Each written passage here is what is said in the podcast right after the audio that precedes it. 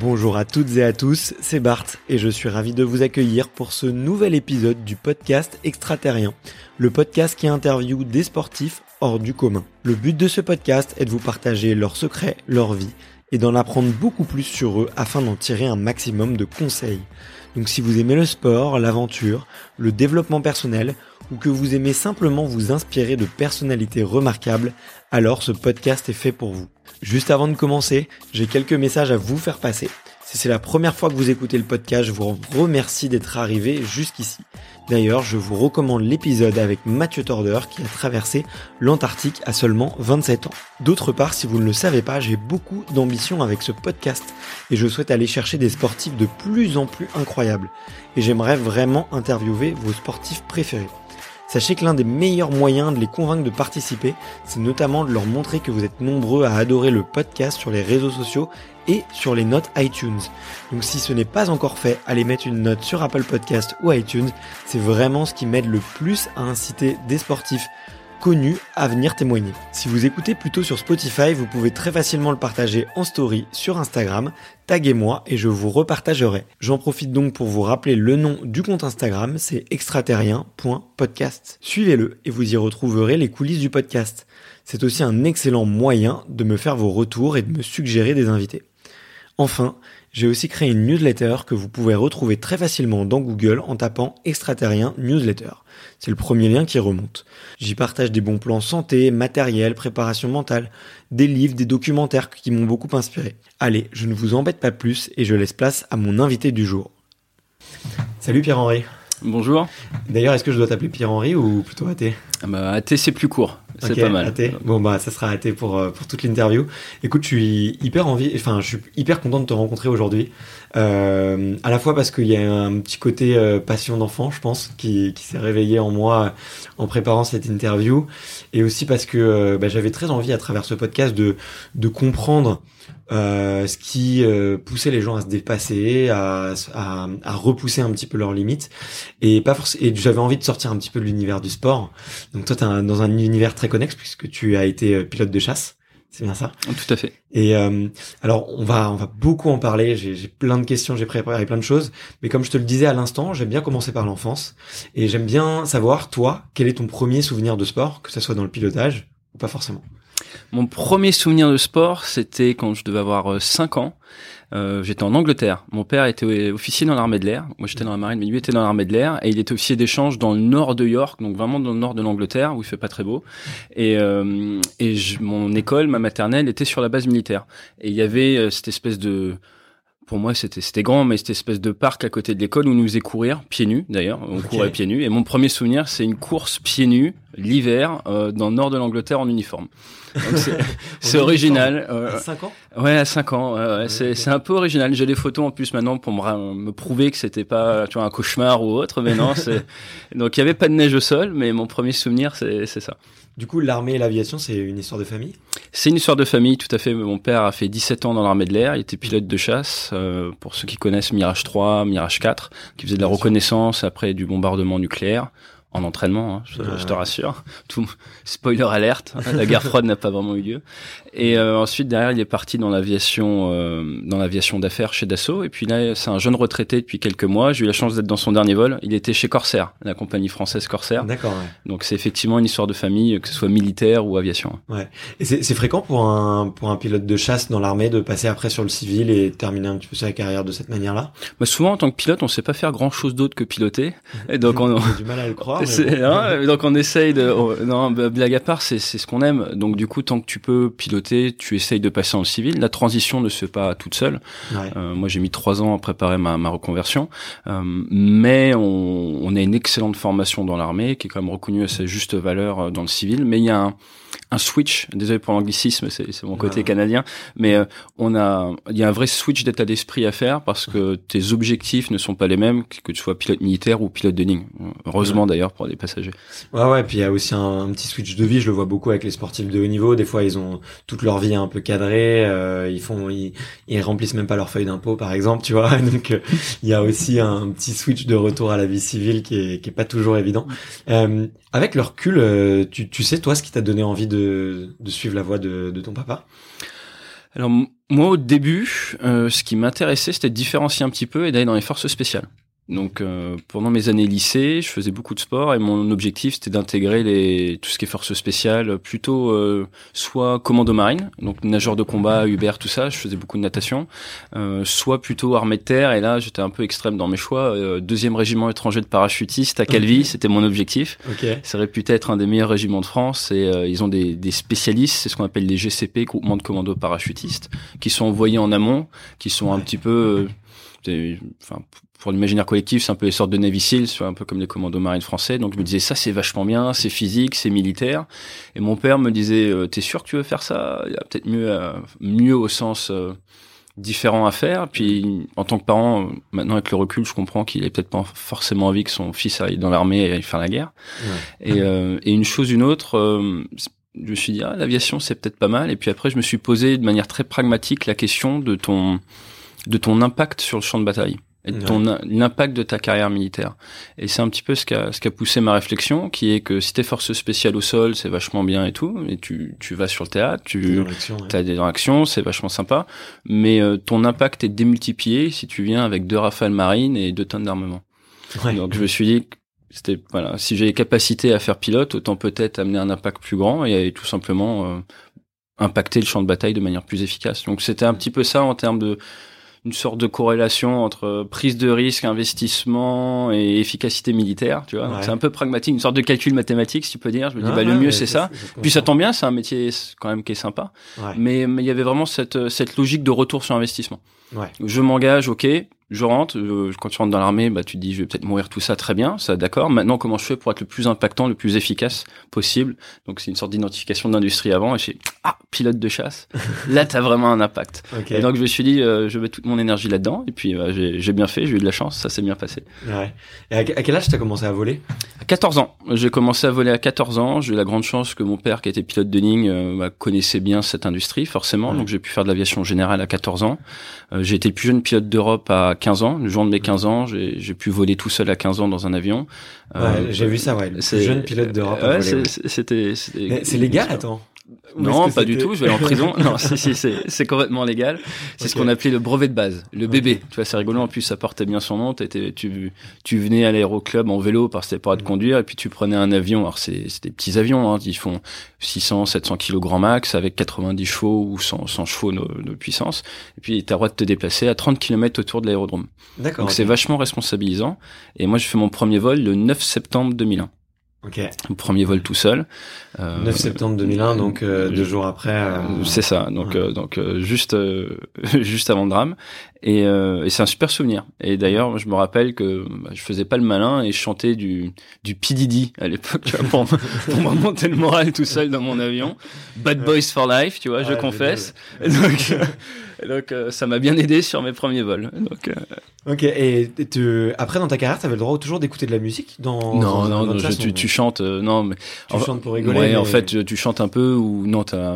Alors pour tout te dire, j'ai déjà écouté de la musique en rafale, mais Ouais. au point d'arrêt. C'est-à-dire que des fois, tu, comme dans un avion de ligne, tu sais, tu dois attendre avant le décollage. Donc là, on te dit, bah, tu peux pas décoller pendant les 20 prochaines minutes. Alors quand t'es jeune pilote, tu le fais pas, mais au bout d'un moment, tu tentes des trucs forcément. Ouais. Maintenant, j'ai le droit de le dire. Mais euh, donc j'ai testé euh, comment écouter de la musique au point d'arrêt au sol dans un rafale. Bah, tu prends ton téléphone Ouais. et tu le, tu ouvres ta bouche et tu le colles à ta joue. Et là du coup les ondes passent et tu entends parfaitement la musique euh, dans Ah, je- ton téléphone. Ok. tu vois, vois ça, on, on teste des trucs. parce que fait. du coup il y a propagation des ondes sonores. J'ai Ouais, pas ok. je, je suis pas je suis pas docteur en sciences mais mais mais ça marche. Donc, en vol j'ai pas essayé. Puis de toute façon le bruit ambiant est trop fort. Mais là il y a quand même pas mal de bruit au sol avec la clim tout ça. Et donc j'avais testé ça. Et c'est vrai que des fois bon bah voilà faut on écoute. Mais tu vois si ça serait à refaire. J'écouterais tes podcasts Euh, écoute, euh, je suis, euh, je, suis- je suis- hyper touché que tu dis ça et j'espère que tu les écouteras. Qu'en plus, en ce moment-là, il y a, un, il y a un, un sportif qui s'appelle Stéphane Brognard qui est en plein milieu de l'Atlantique, le traversé à la rame. Euh, et euh, il m'a envoyé un, enfin il a envoyé un petit message hier en me disant j'écoute j'écoute tes podcasts, j'en ai un peu plein les fesses, mais euh, mais en tout cas je me régale et ça me fait passer le temps donc tu vois. ah, euh, sympa excellent donc ça, en tout cas ça me touche. écoutez au Mais- milieu de l'Atlantique c'est génial Et euh, pour, pour clore un petit peu avec le, le sujet de, de l'enfance, parce qu'après j'aimerais bien passer sur la sélection, parce que c'est quand même le Ouais. gros mythe euh, dans, dans l'aviation. Et, euh, Euh, moi, euh, j'ai une image marquante de, de mon père qui m'a, je pense, obligé à regarder dix fois Top Gun. Et je pense qu'on a dû te poser, toi, 100 fois la question. 102. Euh, Est-ce que c'est un, un, film que tu as vu? Est-ce que c'est un, un, un, quelque chose qui a marqué une génération? Est-ce que tu, tu, penses que ça, il y a eu un mythe euh, suite oui. à ce film? Bah, les, les, statistiques le prouvent hein, en termes de recrutement, mais complètement. Moi, j'ai la chance, si on peut dire, d'être né le mois de la sortie de Top Gun dans les salles en France. Donc, tu vois. okay, et, ouais. et l'année du premier vol du Rafale dans, son, dans sa version proto. Oui, ça, ça a marqué la scène. la scène d'ouverture, elle est tout simplement mythique. Euh, ouais, on attend la sortie de Top Gun 2 cet été. J'attends de voir ce qu'ils vont faire pour la scène d'ouverture parce que ça, ça va être dur de faire mieux, même si les images de ce qu'on a vu des bandes d'annonces vont être superbes. Mm. Euh, la scène d'ouverture, la musique, l'ambiance, le, la fumée, enfin tout, tout est parfait. Donc ouais, ça, ça a non seulement marqué une génération, mais ça a motivé une génération de professionnels. Ouais. Euh, pourquoi? Parce qu'on est des grands consommateurs pendant la, la, formation pour garder la motivation de tout ce qui est euh, matériel motivationnel, ouais. euh, qu'on a, a, tendance à appeler dans le milieu le jet porn. Okay. Donc, donc, en fait, c'est jet porn, c'est quoi? C'est des vidéos montées d'avions de chasse ouais. avec de la musique dessus. Et quand t'es élève ou autre et que c'est difficile, bah, tous les soirs, on se faisait au moins 90 minutes, au moins en fond, euh, tu vois, sur tous les écrans, c'est des avions de chasse en boucle.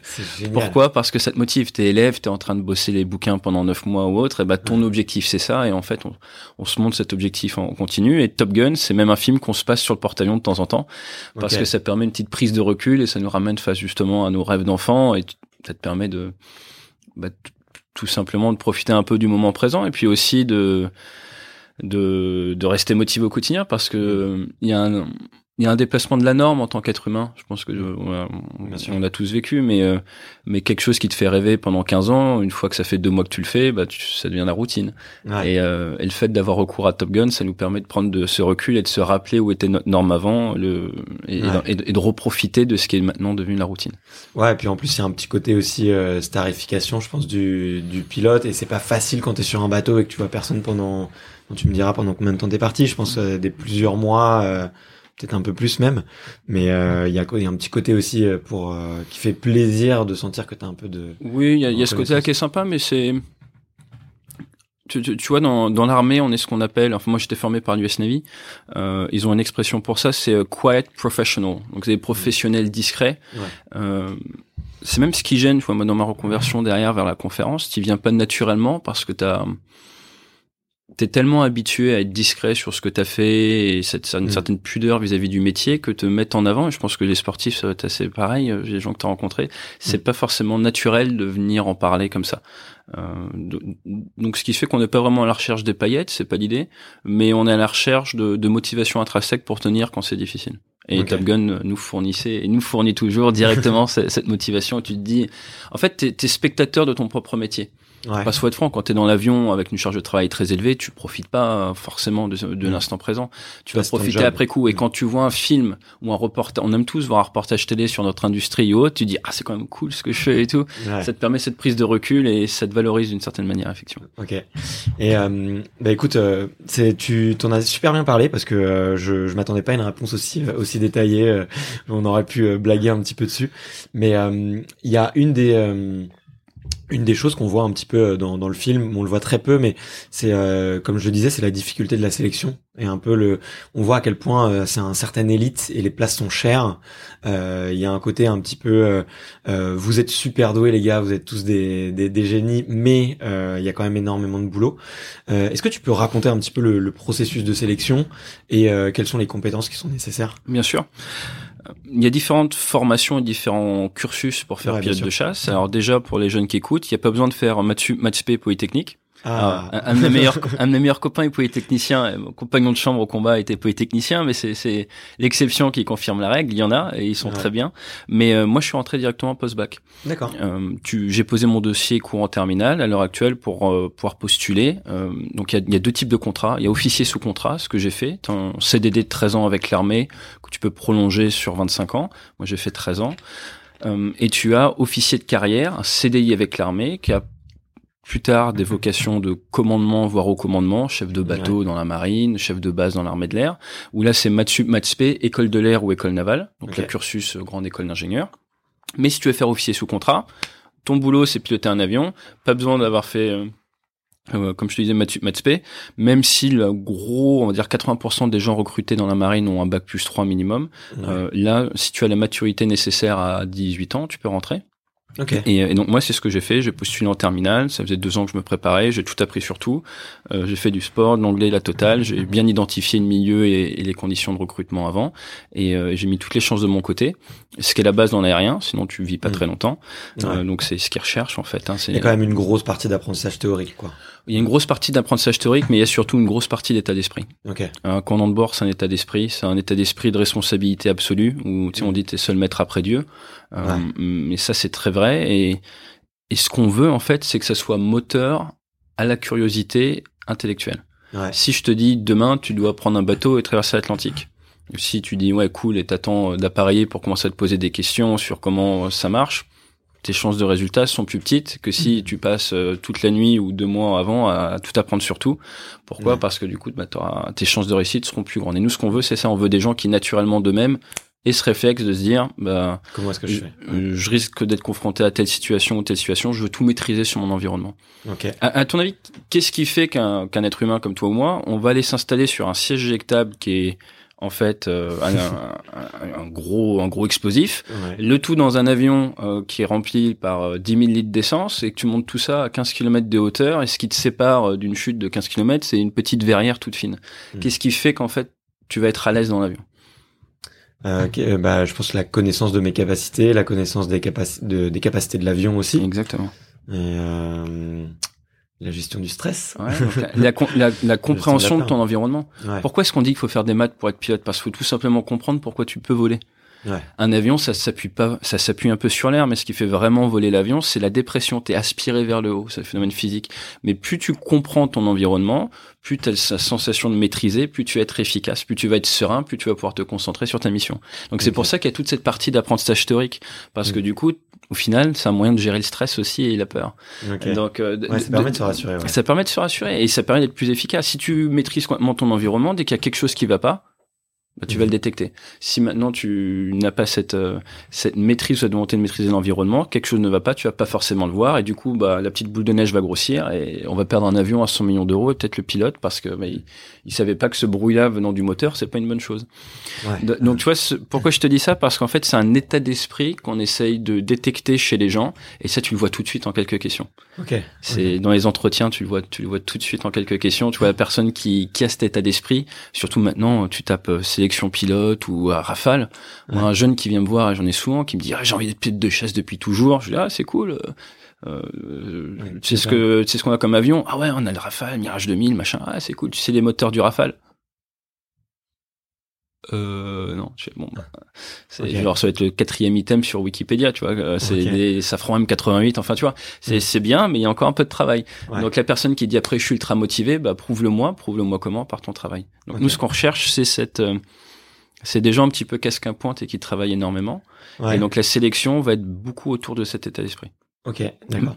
Est-ce que tu vous avez vu après coup, est-ce qu'il y a tu sais, certains profils de personnalité du coup qui se retrouvent plus?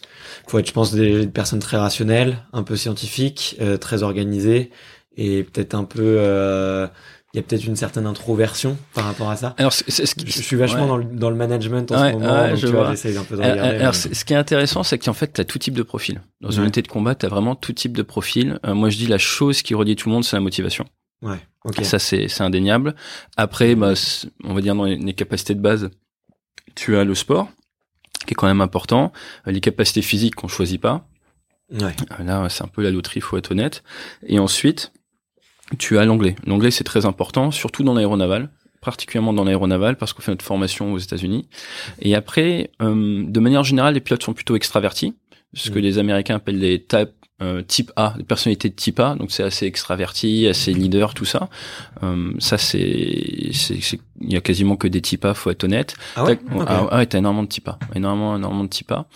Euh, dans la chasse, un- dans la chasse. Après, il y a les pilotes d'hélico, il y a les pilotes de transport, mais dans la chasse, c'est principalement des types A, un petit peu plutôt tendance à avoir un ego euh, plus ou moins bien placé et un peu grande gueule. Ouais. Et, euh, et, ça, ça va être une sorte de... En fait, leur amour propre, faut être franc, notre amour propre est une sorte de de fuel pour la performance. Bien sûr. Et, euh, et donc on va quand même rechercher ça. Mais ce qu'on veut, c'est quelqu'un qui ait le bon niveau d'ego et d'amour propre versus le bon niveau de remise en question. Mm. Et tu disais tout à l'heure, euh, suite à Top Gun, on nous dit qu'on est des super dieux et tout. En fait, c'est exactement l'inverse. À mon premier jour dans l'armée américaine, ils nous ont dit, eh les gars, ça fait combien de milliers d'années que l'être humain est bipède? Donc, euh, je, je sais pas, ça fait quelques milliers d'années qu'on marche. Ouais, tout à fait. Ça fait combien d'années qu'on pilote? Bah, ça fait 100 ans que l'être humain, en gros, arrive à monter dans un avion. Est-ce que, que vous croyez que vous êtes fait pour piloter? Bah, en fait, non. Du coup, c'est sûr, vu comme ça. Donc, euh, à partir du moment où t'es dans un avion, t'es ton pire ennemi. Ouais. Ton oreille interne euh, n'est pas d'accord avec ton cerveau. Enfin, tu vois, tout, tout va, tout va chercher à te tuer, en fait.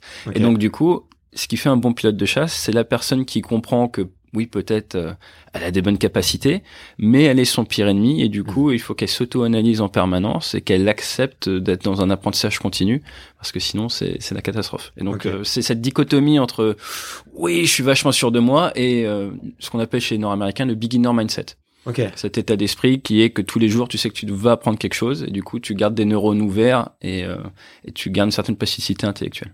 Ok, mais c'est hyper intéressant parce que tu vois le euh, moi je, re- je recrute des gens aussi dans mon équipe et j'adore ce beginner mindset de se dire euh, à quel point je peux être capable de redevenir un débutant sur un autre sujet. Tu vois, je peux euh, maîtriser bah, le podcast très bien et si demain je dois faire de la vidéo, je dois réapprendre à être un débutant, à, à- à réapprendre tout. Et, euh, et ici on coach, on coach aussi beaucoup de- d'entrepreneurs. Donc euh, et et je pilote une petite équipe qui est, qui est chargée de les accompagner. Et pour un entrepreneur, euh, je crois que toi tu connais bien cet univers-là. C'est le beginner mindset, c'est un, un, un super, c'est une super compétence. Comment est-ce que, euh, tiens, tu, comment est-ce qu'on teste un peu le, le beginner mindset chez quelqu'un? Euh, Tout à l'heure tu parlais de, de quelques questions qu'on peut poser. Est-ce que tu as des un ou deux tips à me donner? Alors nous, ça va être surtout, on va s'en rendre compte en vol, euh, ça va être la capacité de remise en question. Une personne qui va faire par exemple deux fois la même erreur sur deux vols, pour nous, c'est qu'elle n'a pas, elle n'a pas réussi à ah, j'ai un anglicisme, je suis désolé. Euh, t- take advantage. euh, euh, euh, euh, tirer profit. euh, merci. À tirer profit euh, de son erreur passée. Et du coup, il y a un, là, ça va être pour nous un signal plus que faible, voire un signal fort qui va nous dire ouh c'est bizarre. Euh, donc et après on va aller creuser pourquoi est-ce qu'elle n'en a pas tiré profit? Soit euh, défaut de méthodologie dans le débriefing derrière, c'est pas quelque chose qu'on a fait relever, mais si nous on a identifié, elle l'a sûrement, on lui a sûrement dit aussi.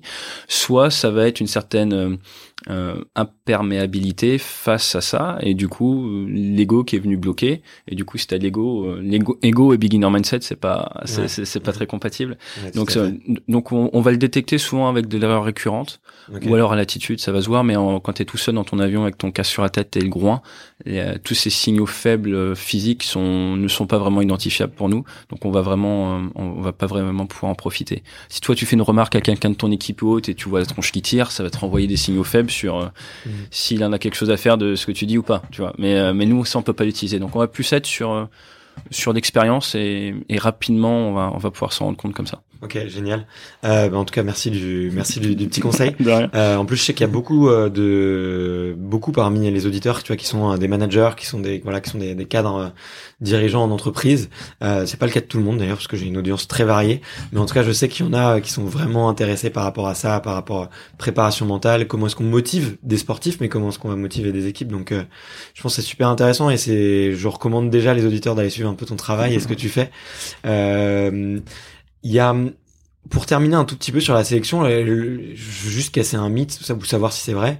Euh, L'idée du, il y a- moi j'ai- il y avait deux préconçus que j'avais sur la sélection. C'était d'une la qualité de la vue. C'était pas euh, presque hypermétrope ou un peu plus que, t'as- c'était un peu plus que la moyenne. euh, C'était plus compliqué. Euh, et, euh, et aussi sur la taille, parce que j'avais lu. Alors peut-être que c'est complètement faux et complètement euh, un mythe répandu euh, euh, par erreur. Qu'aussi on est trop grand quand si jamais il y a une histoire de siège éjectable, euh, les jambes peuvent taper dans le dans le pare-brise et du coup euh, bah, ça fait un drame quoi. Est-ce que euh, est-ce que ces deux est-ce que ces deux critères là sont vrais? Est-ce que est-ce que c'est un mythe? Est-ce que c'est un secret gardé euh, par l'armée euh, et qui veulent pas nous dire? Non, il y a, y a pas de complot sur ce coup-là. On a des complots dans d'autres trucs. Mais, euh, non, non. Pour la vue, la vue, il faut voir les derniers. euh, En gros, c'est à 10 sur 10, il y a pas de souci. Mhm. Ça dépend des armées. Euh, c'est en train de changer. Euh, il faut être très pragmatique. euh, on est très pragmatique dans l'aérien. Pourquoi tu as besoin de bien voir? À ton avis, pourquoi un pilote a besoin de bien voir? Bah, c'est très simple. Il y a, pour voir l'horizon, euh, tu as une horizon à plusieurs kilomètres, donc Mhm. euh, il faut être capable de. On on est sur des bonnes bases. Pourquoi un pilote de combat doit bien voir? Parce que. alors, peut-être bataille c'est d'Angleterre. cible- C'est cible. Pardon à Bataille d'Angleterre ou... La cible est particulièrement loin. Ouais. Du coup, faut pouvoir la, la toucher. Euh, aussi parce que. Euh, euh, tu Comment me tu vas détecter l'ennemi. C'est ça, comment tu vas détecter l'ennemi Par sa couleur. À la Et- vue euh, ouais, à la vue, ouais, pour les avions. ouais. Moi, j'ai fait euh, quatre ans et demi de super étendard, qui est un avion d'ancienne génération, qui avait pas vraiment un radar RR efficace. Quand on volait en basse Mm. altitude, donc on se baladait à 900 km heure. Au plus bas en Normandie, on avait des zones où on avait droit de voler à, à 70 mètres du sol. Et là, on était à 70 mètres du sol, 900 km heure, et notre seul moyen pour détecter des avions ennemis, c'était les yeux. Euh, Ok. Moi, j'avais de la chance, j'ai euh, 12 sur 10, donc j'arrivais à détecter l'adversaire généralement plus tôt. Le fait Ouais. de détecter l'adversaire plus tôt, c'était très simple, ça me permettait de manœuvrer en premier et de gagner euh, quasiment, euh, alors, je crois que je me suis jamais fait avoir en BA, en basse altitude, de, de- de gagner les avant- de, gagner le combat. Pourquoi? Parce que j'arrivais à le détecter, du coup je commençais à manœuvrer, j'étais dans une bonne position, au moment où lui me voyait, bah, c'était trop tard. Ouais. Donc c'est pour ça qu'on avait besoin d'une excellente acuité visuelle et c'est pour ça que sur même la Seconde Guerre mondiale, t'as des mecs qui avaient du 15 dixième et qui sont des grands parce qu'ils prenaient, Mm. ils faisaient la first move. C'est eux qui prenaient la première opportunité. C'est Ouais. comme si dans la bourse, t'arrivais à sa- avoir la tendance 10 minutes avant tout le monde. Ouais. Ah, tu serais riche, quoi. Je pense que on serait au Georges V, là. Mais, euh, mais Attends, on est au Georges V. Attends, attends. J'ai une la vérité. fait une conférence là-bas il y a pas longtemps. mais, euh, mais, euh, mais, mais maintenant, le monde a changé. À cause de la croissance exponentielle de la technologie, tout ça, tout allait super vite. On a moins besoin des yeux. On a toujours un peu besoin, mais maintenant, ben, on est plus gestionnaire de système et on fait la guerre en regardant nos écrans, qui sont à quelques centimètres. Du coup, ils se sont dit, bon, on peut peut-être être un peu plus souple en termes de vision. Tous les Américains, ils autorisent les opérations des yeux. On a des pilotes de chasse qui, pas sur visite initiale, mais après plus tard, volent avec des lunettes. Et, euh, et en fait, c'est toujours cette demande pourquoi est-ce qu'on a ce, ce critère-là? Est-ce qu'il Ouais. faut l'adapter? Est-ce qu'il faut le faire évoluer? Donc moi, je pense que c'est un critère qui va évoluer dans le temps. Euh, il évolue, moi, au moment où je suis rentré, et maintenant, je pense qu'il a peut-être déjà évolué. Mais euh, en tout cas, en, en Amérique du Nord, ils sont beaucoup plus souples là-dessus parce qu'ils ont cette compréhension-là du combat. Euh, T'as un radar RR, euh, t'as pas besoin. De... C'est fini la bataille d'Angleterre. Ok, ok. Et l'histoire de la taille. euh, L'histoire de la taille, pour te, ça te fait rire. Mon dernier, mon avant-dernier chef, son nom de guerre, c'était Fémur.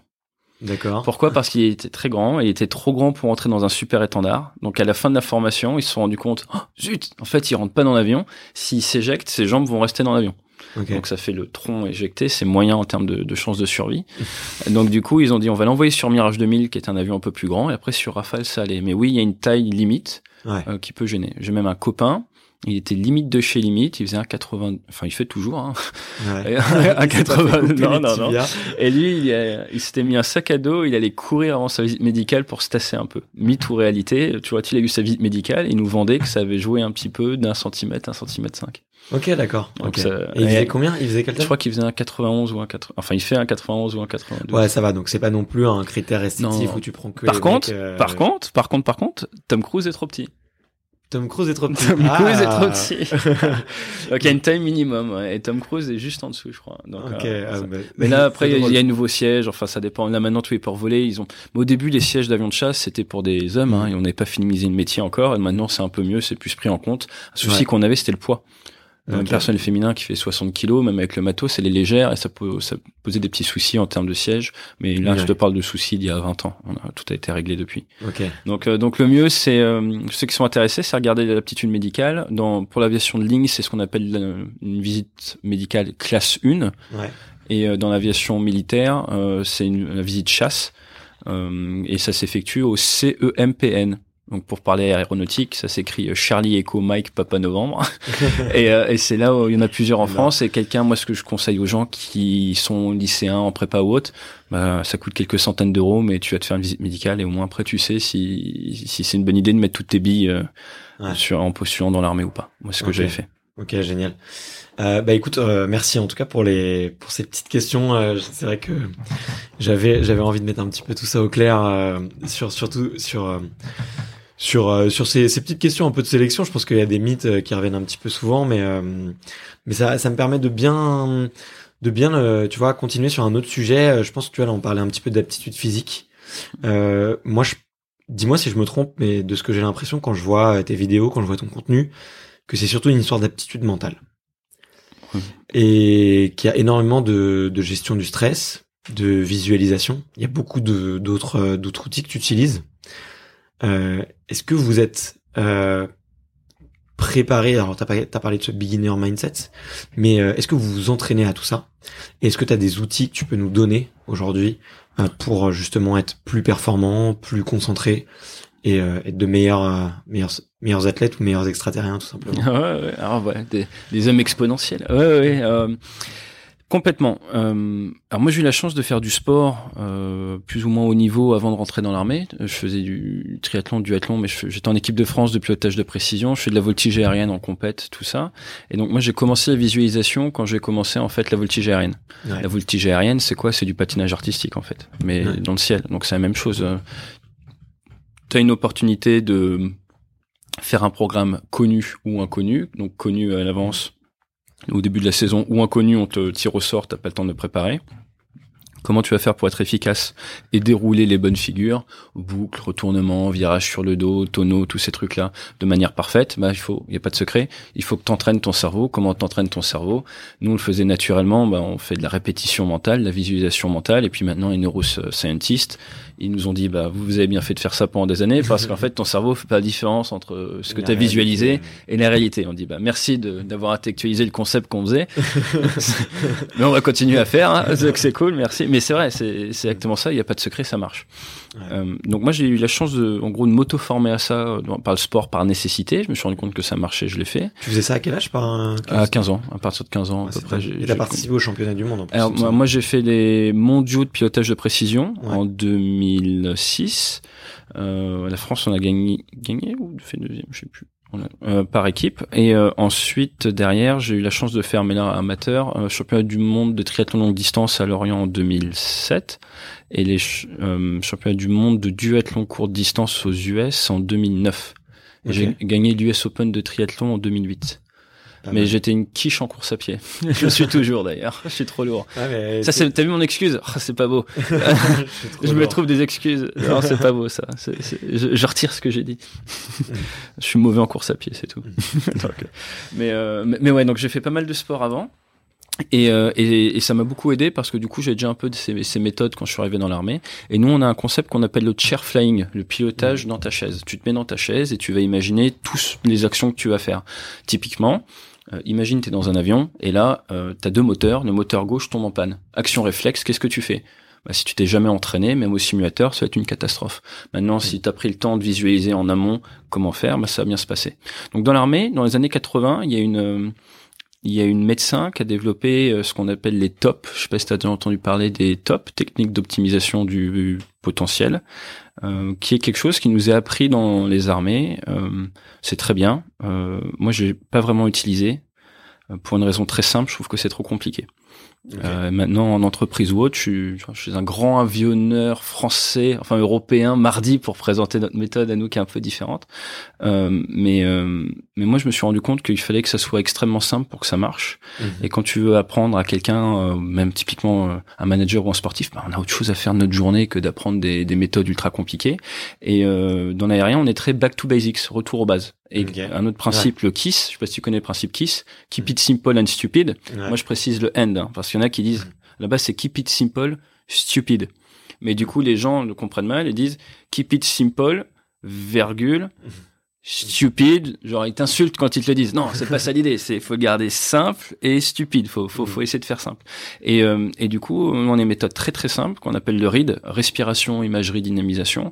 Il n'y a pas de secret. C'est euh, en gros taper en prise directe dans le cerveau tu dois visualiser quelque chose, tu dois faire une prise de parole, tu dois apponter sur le bateau, ça fait longtemps que tu l'as pas fait, tu sais que tu vas partir faire la guerre, ça fait quelque temps que tu n'as pas tiré une bombe, tu dois te remémorer la procédure, tu dis qu'est-ce que je fais si on me tire dessus, là on est tous les deux dans la salle, qu'est-ce que je fais s'il y a quelqu'un qui rentre avec une arme, tu vois, enfin tu vois, mm. quel que soit le cas que tu veux visualiser, commence par respiration, grand principe de base et ultra simple, si tu fais des respirations profondes, ça va te calmer. Si tu fais respiration courte et dynamique pendant un court temps, ça va t'exciter. Est-ce que, est-ce que tu crois qu'il y a vraiment besoin d'aller beaucoup plus loin dans 80% des cas?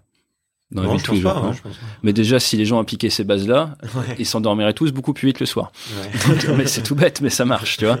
Mais, mais des fois, vouloir faire trop compliqué, c'est pas bon. Donc vraiment, nous, on aime bien faire ultra simple parce qu'on n'a pas le temps de faire autre chose. Voilà. Donc t'es stressé. Moi, j'ai déjà fait un début de crise d'anxiété dans l'avion. Je pourrais t'en parler après si tu veux. Ouais. Donc, grande respiration simple, ça te sauve. Une fois que plus tu te connais, moins t'en fais. Moi, en trois respirations simples, je me fais ma mon imagerie. Mon imagerie, c'est quoi? C'est euh, tout le monde connaît un peu l'image repère. Il y en a qui disent l'image repère doit être liée à la famille ou autre. Moi, je suis anti ça. Pourquoi? Parce que si tu commences à rajouter de l'émotionnel dedans, c'est pas ce que tu veux. Ouais. Donc moi, mon image repère, et ce qu'on je conseille, mais chacun doit avoir sa propre méthode, c'est euh, une plage. Et là, tu as les vagues qui viennent, pas des grosses vagues, hein, des petites vagues, et tu viens caler ta respiration sur le cycle des vagues. C'est sympa, il fait beau, il y a du soleil, surtout en fin d'hiver. Un truc simple, ça te détend. Une fois que tu as réussi à te calmer, tu vois, à- en gros, à tout simplement revenir dans l'instant présent, ton image a disparu et maintenant tu te, tu visualises, tu te dis, qu'est-ce qui devrait se passer dans un monde merveilleux? Tu vois le cas merveilleux, le catapultage, la procédure, le machin, c'est comme ça, et tu te le répètes plusieurs fois. Une fois que tu es content avec ça, ce qu'on appelle les what. Qu'est-ce que je fais si ça ou ça arrive Et donc là maintenant tu viens visualiser, je sors de pont, après le catapultage, donc je suis passé de 0 km heure à 300 km heure en 75 mètres, tout va bien. Là qu'est-ce qu'il faut que je regarde ma vitesse? Et là j'ai pas la bonne vitesse. Qu'est-ce que je décide? Bah, Normalement c'est éjection, donc du coup tu visualises, bah, si, si je ne vois pas la bonne vitesse en sortie de pont, que par exemple je suis à 10 nœuds, donc 18 km heure en dessous de la vitesse classique, je reste dedans, je mets la pause combustion, je rentre le train, tu vois, je fais ma procédure. Si maintenant c'est 20 km, euh, plus de 20 km heure en dessous de la vitesse, là c'est éjection, je me mets en arrière, je mets mes doigts comme ça autour de ma main et, euh, et, et je tire. Tu vois, donc là tu vas préparer ton cerveau comme ça. Et une fois que tu as fini cette partie-là, si moi j'aime bien faire ça le soir, tu repars dans de la respiration souple et tu t'endors. Ouais. Ou alors, euh, c'est parti, c'est le moment de l'action, tu repars sur euh, de la dynamisation, donc respiration courte, et, euh, et c'est parti, action. Et ça, on le fait un peu tout le temps, euh, ça, devient, ça devient une routine, ça devient une habitude.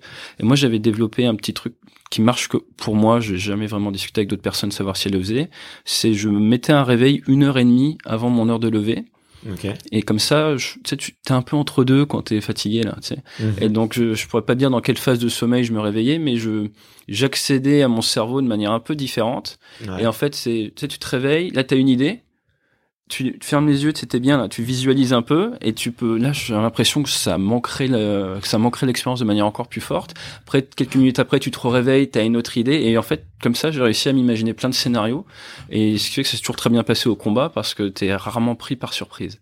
Et si t'es pris par surprise, bah, tu avais visualisé en avance, qu'est-ce que je fais le jour où je suis pris par surprise. Euh, Et donc, généralement, c'est prise de recul. Ok. Ouais. Et tous ces, ces scénarios-là, tu les écris avant, tu les prépares un peu, ou tu dis, ok, je les laisse aller au fur et à mesure C'est la... c'est très variable. Euh, Ouais. Par exemple, le soir ou la nuit, si tu l'écris pas, tu vas, tu vas l'oublier. Ouais. Maintenant, même si tu l'oublies, c'est dans un coin du cerveau, donc ça dépend de l'importance. Euh, moi, j'aimais bien préparer mes missions la veille au soir pendant deux heures, assis tranquille à ma table, à imaginer une multitude de scénarios différents. Et là, j'aime bien les tracer par écrit. C'est pour ceux qui doivent passer un entretien, c'est la même chose. Moi, j'ai passé que deux entretiens dans ma vie, donc je suis pas un grand expert, mais j'ai fait euh, Marine, je suis rentré, Air Canada, je suis rentré. Euh, après, j'ai pas fait semblant, je les ai préparés, euh, par exemple, pour donner une idée. Air Canada, j'avais environ 120 pages à 4 de questions-réponses que je m'étais préparé. Ok. Quand, quand je suis après, je suis rentré dans la boîte euh, neuf mois après l'entretien. Le mec qui m'a fait passer un entretien et qui passe 50 personnes par mois, il se rappelle de moi. Ouais. Mais euh, pourquoi? Parce que euh, parce que tu t'es donné les moyens, tu vois. Et il y a Mm. plein de gens qui se pointent aux entretiens euh, un peu, euh, voilà quoi. Enfin, chacun. Mais mais si tu pars du principe que t'as pas droit à l'échec, mais que tu sais pas le niveau requis le Mm. ce jour-là, parce que quand tu es en entretien, tu sais pas vraiment le niveau qui est demandé. T'es d'accord? Ah ouais. Quand tu prends un avion, je- euh, tu, tu, tu connais le cas de l'amérissage dans l'Hudson en 2009 Euh, de, de Le celui qui s'est posé dans la rivière. Ouais, le film Sully. Ouais. Donc euh, Sully, c'est un ancien pilote militaire. Il participait également aux enquêtes. C'est quelqu'un qui avait ce beginner mindset, qui a toujours, qui a le beginner mindset, et qui chaque jour essaye de s'améliorer alors qu'il a dépassé le niveau de standard de son industrie. Pour être pilote de ligne, il faut un certain niveau de standard. Pour pouvoir faire un vol de A à B, il faut un certain niveau de standard. Et ce qu'on demande à notre industrie, c'est que les pilotes soient capables d'aller de A à B en gérant une ou plusieurs pannes. Donc en fait, euh, imagine sur une droite verticale, tu as un certain niveau de standard qui est le standard où tout se passe bien tous les jours, et après tu as le standard requis pour être pilote de ligne, donc Mhm. euh, c'est peut-être 70% au-dessus, tu vois, et ça, si tu as ce standard-là, tu es pilote de ligne, tu mérites ta place, tu passes tes examens, et on, on est retesté tous les 3 à 6 mois. Ouais. tu peux être pilote de ligne. Maintenant, quand tu prends l'avion et que tu voilà, que as un peu notre, notre mentalité dans, de pilote militaire, parce que tu as été au combat, tu sais pas le niveau de l'adversaire. Mhm. Tu sais pas, quand tu fais du MMA ou de la boxe, ou pour les sportifs qui font de la boxe, tu connais pas vraiment le niveau de l'adversaire. Ouais. Est-ce que tu peux te permettre d'aller à un niveau de standard sur le ring? Ah non, tu, sais pas si tu vas gagner. tu joues pas là. Voilà. Donc du coup, l'état d'esprit le même. Donc du coup, tu te dis, ok, le standard de mon industrie est là, mais moi, je suis obligé d'essayer de créer de la valeur et d'être de plus en plus fort, de manière à, le jour où pour survivre, il faut que je sois bah, peut-être 40% au-dessus du standard, bah moi j'y serai. C'est exactement ce qui s'est passé dans le cas de Sully. Il était complètement en dehors de la formation, du training, tout ça, mais ce mec-là avait Mm. travaillé sur sa, sa, sa- valeur propre et était meilleur. Et ce que je veux dire, c'est quand tu prépares un entretien, c'est pareil. Peut-être qu'il y a un certain niveau pour passer l'entretien, mais est-ce que tu veux Mm. prendre le risque d'être tout juste à ce niveau ou est-ce que tu veux avoir zéro regret derrière et surpréparer l'entretien et arriver et massacrer l'entretien et ouais, ouais, t'as peut-être perdu 200 soirées parce que t'as bossé tous les soirs pendant 200 soirées, mais si tu cas, si pas fourni l'effort, est-ce que tu aurais eu la place, tu vois? Ouais. Donc nous c'est un peu ça l'état d'esprit, on est un peu dans de la surpréparation en amont Ouais. parce qu'on veut pas prendre de risques, parce qu'on peut pas se permettre Ok. de pas réussir la mission. Quand suis t'es pilote de porte-avions, t'as 3000 personnes à la mer pendant des fois 5 mois pour que 10 pilotes de chasse soient au-dessus de l'Irak chaque jour. Mhm. Est-ce que tu peux prendre le risque de pas euh, parfaitement réussir ta mission? Même vis-à-vis des troupes au sol qui demandent ton aide, parce que moi, toutes Ouais, les frappes que j'ai fait, c'était pour sauver des forces spéciales au sol, et vis-à-vis de 3000 personnes à la mer qui font un sacrifice familial et qui sont, euh, qui, qui sont à l'usine de traitement des déchets du porte-avions Charles de Gaulle sans voir le jour pendant 4 mois, quoi. Ouais. Il y a, tu vois, il y a- il y, a de tout sur un porte-avions, et donc du coup, tu as une responsabilité vis-à-vis d'eux aussi. Donc, tu es obligé d'arriver euh, au meilleur niveau possible. Ouais. Euh, voilà, un petit aparté. non, c'est c'est génial. Écoute, euh, t'as parlé un petit peu de des scènes de combat. Euh, tu vois, y a- je vois d'un côté chez toi, effectivement, il y a, y a un côté euh, où t'adores la, la performance et que t'es dans un domaine où effectivement qui est extrêmement exigeant, où il y a énormément besoin de performance. Mais là, tu rentres quand même dans un contexte de, de guerre, tu vois. On, on joue pas, on n'est pas en train de faire du sport, on n'est pas. euh, Et moi, je voulais un petit peu euh, savoir comment est-ce que tu comment est-ce que tu prends du recul par rapport à ça? Parce que bah tu l'as dit t'as dû faire euh, des frappes euh, t'as dû euh, tirer sur l'ennemi euh, on comment est-ce que toi tu comment est-ce que est-ce que tu tu te prépares un petit peu à ça et comment est-ce que tu comment est-ce que tu t'appréhendes un petit peu la question? Alors moi j'ai eu énormément de chance, si on peut le dire comme ça. Euh, pendant la partie, le moment où je suis parti en guerre, donc nous on a parié deux jours après le, le Bataclan. Ouais je suis parti en guerre euh, de fin 2015 à, à début 2016, c'était toute la reprise de Ramadi en Irak et toute la protection du Kurdistan au nord. On a parié deux jours après le Bataclan, donc il n'y avait pas vraiment de questions à se poser en termes de légitimité. Euh, J'ai des, je connais des gens qui ont été touchés et tout, même euh, bien ma sûr. sœur qui est pas forcément grande fan de l'armée elle m'a écrit elle est parisienne elle m'a dit ouais, bah, allez-y et tout genre il y a des moments où t'as pas de doute quoi donc là euh, on va dire du point de vue éthique ou autre on avait l'histoire si on peut dire euh, avec nous il a pour une fois vraiment le, tu sentais qu'il y avait un élan euh, national qui était qui, qui Ouais. nous crédibilisait dans notre action là à l'instant T où je te parle j'ai des amis au-dessus de l'Irak c'est triste à dire mais il y a pas grand monde même qui est au courant Ouais. et il y a pas grand monde que ça intéresse mais moi j'ai eu la chance de partir au combat à un moment où voilà c'était c'était le truc à faire euh, donc il y avait peu de questions à se poser là-dessus. Et, et le point un peu original, c'est que dans le cadre de ma reconversion, j'ai commencé à, à préparer ça. Je faisais une licence en sciences de l'éducation Mhm. par correspondance à, à l'université Paris 8 et j'avais beaucoup de philo. Et du coup, moi, le soir, je faisais de la philosophie. Donc, je partais euh, huit missions, euh, huit heures de mission de guerre, euh, quelques frappes, euh, des ravitaillements, un pontage de nuit et tout. Puis le soir, il fallait que j'avance mes devoirs. Donc, je faisais euh, la mer suffisamment bonne de Winnicott, tu vois, et en termes de prise de recul, t'es servi. Et c'était vachement intéressant parce que j'ai pu mixer le côté purement universitaire théorique très français avec le côté action pur et j'ai ça m'a permis automatiquement de prendre un recul fou sur ce que je faisais là où je fait vu certains copains on en parlera peut-être après. Ah ouais, euh, tu- un petit peu sur le combat ou voir revenir énervé de vol parce que c'est pas eux qui avaient pu frapper. Et, euh, et donc ça permet de garder du recul. Et, et moi j'ai un peu toujours construit ma, ma carrière et euh, et ma manière de fonctionner sur la, la prise de recul. Et, euh, et c'est extrêmement important au combat. On parlait tout à l'heure du déplacement du standard. Mhm. tu te rends compte que l'être humain s'habitue très très vite à la guerre ok ok et, euh, donc c'est c'est important, euh, très important de prendre du recul, surtout quand tu arrives avec un effet militaire assez important, euh, parce qu'il faut pas, faut appeler un chat à chat quand tu arrives, que t'es leader d'une patrouille de deux rafales avec euh, avec de l'armement, tout ça, tu vas impacter ce qui se passe au sol. Ouais. Si tu fais bien ton travail, tu vas faire une différence. Euh, donc ça, c'est un mix entre un sentiment extrêmement grisant de toute puissance. Faut pas, Mm. faut appeler un chat chat. T'arrives, tu as un peu pouvoir de vie ou de mort. hein. Ouais. Euh, donc un sentiment de toute puissance, une responsabilité extrême vis-à-vis euh, des troupes au sol que tu vas aider, de leur famille. Euh, moi, j'étais papa à cette époque-là et tout, et souvent quand j'allais aider des forces spéciales, je Ouais, pensais, euh, c'est, j'aime bien cette expression, c'est soit un père ou une mère, soit un père ou une mère en devenir. Ouais. Pour la petite histoire, euh, moi, je suis né après une éjection. Euh, mon père s'est éjecté en Mirage 3 et après l'éjection, il s'est dit tiens, je vais faire des enfants. Mais euh, sans le siège éjectable, euh, moi je serais pas là, ma sœur serait pas là, mes enfants seraient pas là. On a déjà huit vies, tu vois, juste sur un siège je veux dire, c'est que j'ai toujours eu cette conscience parce qu'il m'a dit cette histoire euh, quand j'étais ado. C'était pas un bon moment pour me le dire d'ailleurs, mais euh, mais mais, euh, mais j'ai toujours eu cette conscience que des fois une fraction de seconde et c'est vrai, mais va impacter ce qui se passe et va impacter des vies derrière. Ouais. Et moi, c'est quelque chose qui était très présent, peut-être à cause de, de la philo que je faisais le soir, mais c'était très présent sur le moment. Donc ça, c'est euh, ça, c'était quelque chose. Ça dépend comment tu le vois en fait, mais c'est presque quelque chose de beau où tu te dis Mm. là, je peux vraiment aider, je peux vraiment. Mais d'un autre côté, ça peut être quelque chose de destructeur.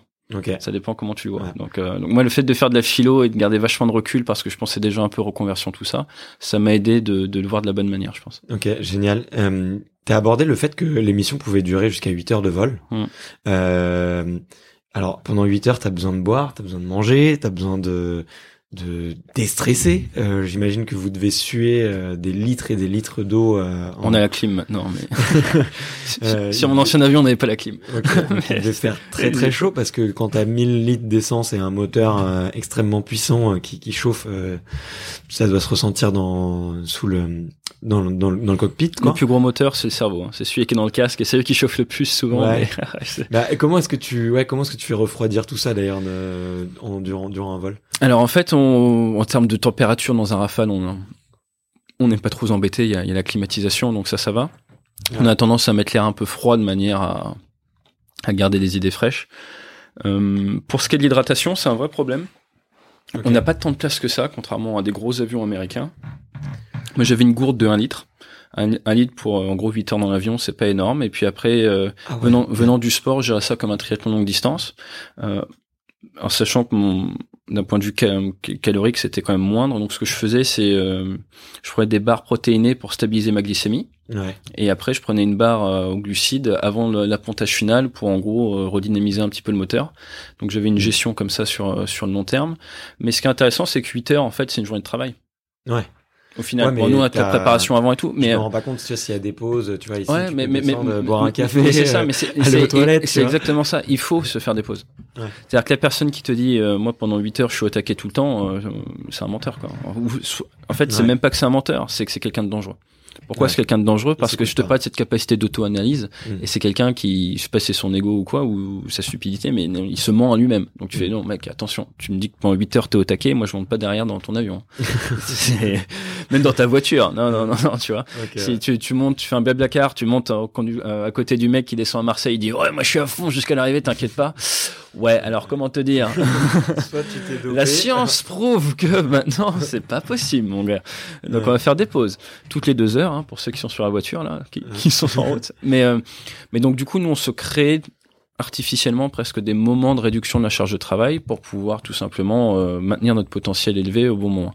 Donc la, la manière qu'on a de se représenter ça, tu parlais tout à l'heure de, de l'essence, euh, tu as une maître des gaz sur la gauche dans un avion. Je pense que t'as dû, dans Top Gun, on voit il bouge la main gauche, ça maître des gaz. La maître des gaz, elle donne de la puissance. Ouais. Un rafale, plein réduit. Alors, s'il y a des écologistes qui nous écoutent, euh, bouchez-vous les oreilles pour les 25 prochaines secondes.